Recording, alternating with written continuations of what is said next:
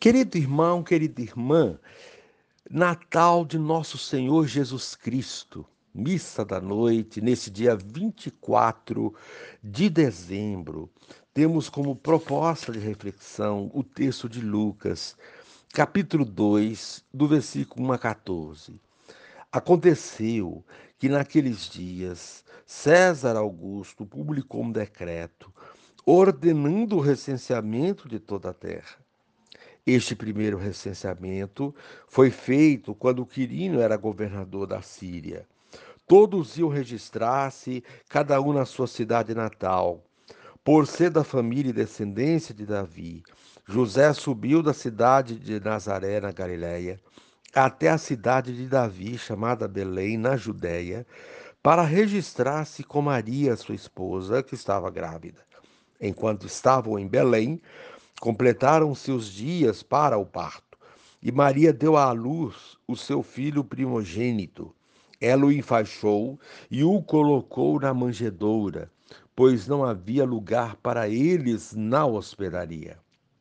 Naquela região havia pastores que passavam a noite nos campos, tomando conta do seu rebanho.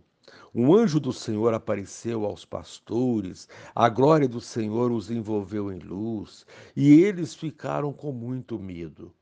O anjo, porém, disse aos pastores: Não tenhais medo. Eu vos anuncio uma grande alegria que o será para todo o povo. Hoje, na cidade de Davi, nasceu para vós um Salvador, que é o Cristo Senhor. Isso vos servirá do sinal. Encontrareis um recém-nascido envolvido em, em faixas e deitado numa manjedoura. E de repente juntou-se ao anjo uma multidão da corte celeste. Cantavam louvores a Deus, dizendo: Glória a Deus no mais alto dos céus, e paz na terra aos homens por ele amados palavra da salvação. Glória a vós, Senhor. Querido irmão, querida irmã, uma noite diferente.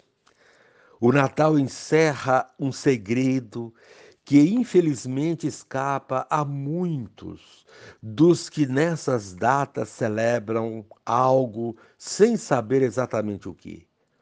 Não conseguem suspeitar que o Natal fornece a chave para decifrar o mistério último de nossa existência. Geração após geração, os seres humanos, angustiados, têm gritado suas perguntas mais profundas. Por que temos que sofrer, se do mais íntimo do nosso ser tudo nos chama a felicidade? Por que tanta frustração? Por que a morte? Se nascemos para a vida. Os homens perguntavam e perguntavam a Deus, pois de alguma maneira, quando procuramos o sentido último do nosso ser, estamos apontando para ele. Mas Deus aguardava um silêncio impenetrável. No Natal, Deus falou. Já temos sua resposta. Ele não nos falou para dizer-nos belas palavras sobre o sofrimento. Deus não oferece palavras. A palavra de Deus se fez carne, ou seja, mais do que dar-nos explicações, Deus quis sofrer em nossa própria carne, nossas perguntas, sofrimentos e, e impotência. Deus não dá explicações sobre o sofrimento, mas sofre conosco não responde ao porquê de tanta dor e humilhação, mas ele próprio se humilha. Não responde com palavras ao mistério de nossa existência, mas nasce para viver ele próprio nossa aventura humana. Já não estamos perdidos em nossa imensa solidão. Não estamos submersos em puras trevas. Ele está conosco. Há uma luz não somos mais solitários, mas solidários. Deus compartilha nossa existência. Isso muda tudo. O próprio Deus entrou na nossa vida. É possível viver com esperança. Deus compartilha nossa vida e com Ele podemos caminhar para a salvação.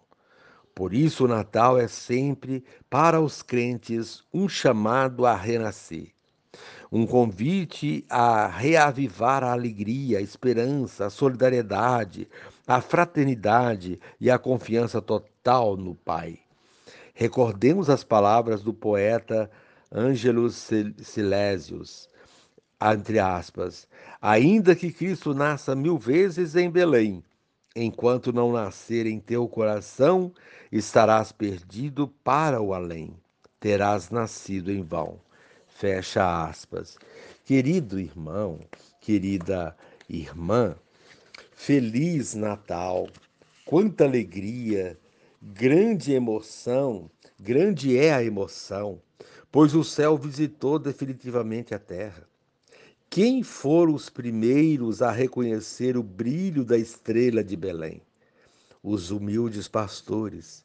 A celebração do Natal só é plena nos corações que cultivam a humildade. Quem é orgulhoso organiza materialmente o Natal, esquecendo-se de que se trata de uma festa espiritual.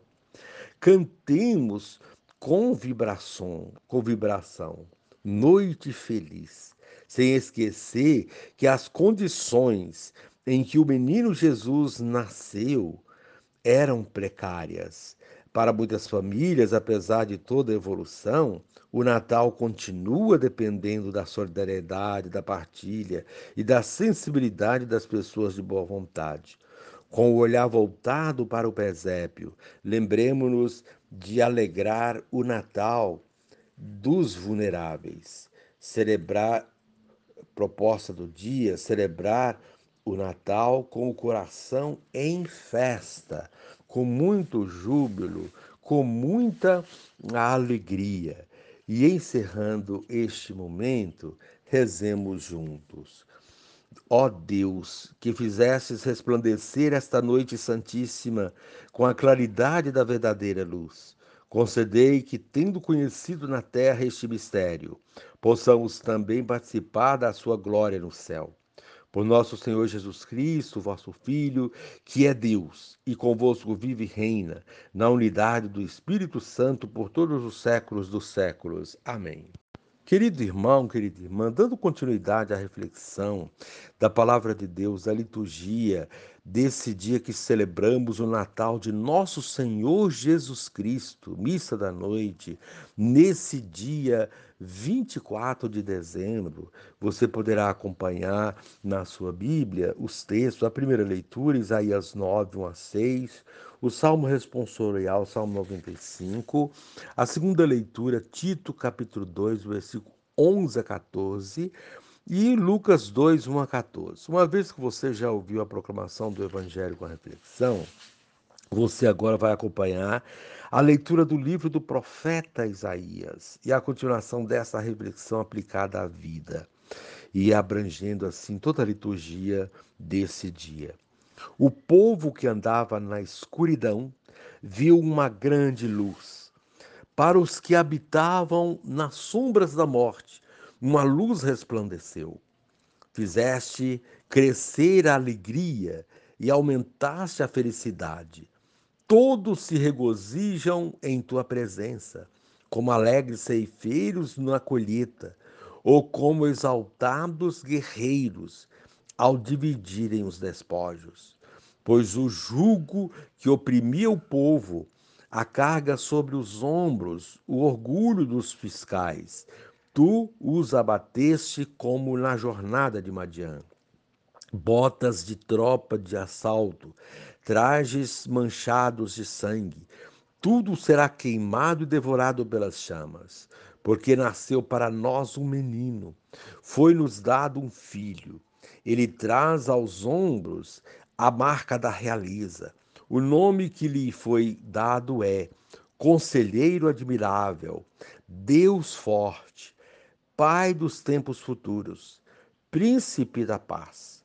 Grande será o seu reino, e a paz não há de ter fim sobre o trono de Davi, e sobre o seu reinado, que ele irá consolidar e confirmar em justiça e santidade, a partir de agora e para todo sempre.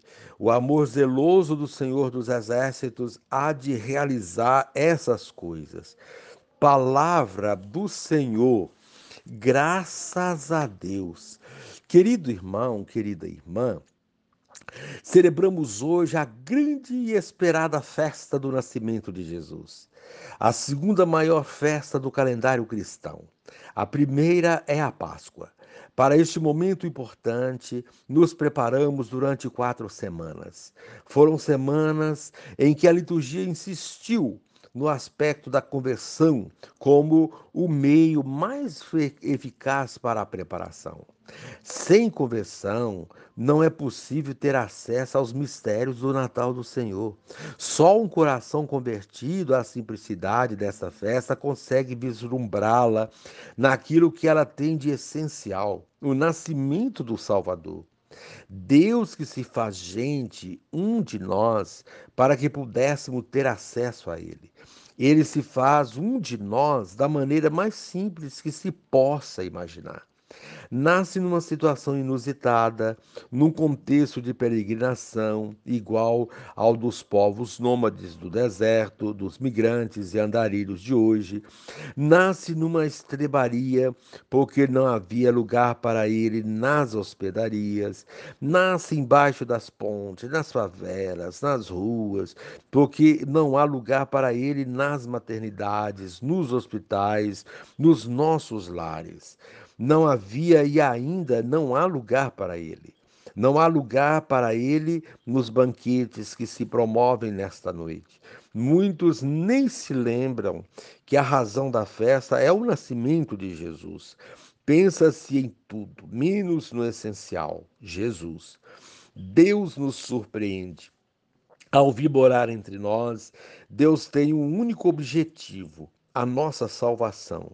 Para ser salvos, precisamos conhecê-lo, ter acesso a ele. Se ele tivesse nascido num palácio, só os nobres o conheceriam.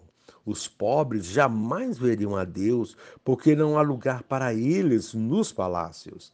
Lá eles não entram, mas não mas não, ele nasce numa estrebaria, abaixo da linha da pobreza. Nessas condições, todos podem se aproximar dele, principalmente os pequenos, os marginalizados, representados pelos pastores, que foram os primeiros a receber a notícia do nascimento do Salvador. Os pastores conhecem muito bem o que é uma estrebaria. Para conhecê-lo, os nobres teriam que se curvar, descer até o nível dos pequenos, senão nunca o veriam. O Natal é, portanto, a festa da humildade, nada de luxo e ostentação de poder. O luxo, a ostentação de riquezas, os banquetes não condizem com o verdadeiro sentido do Natal do Senhor.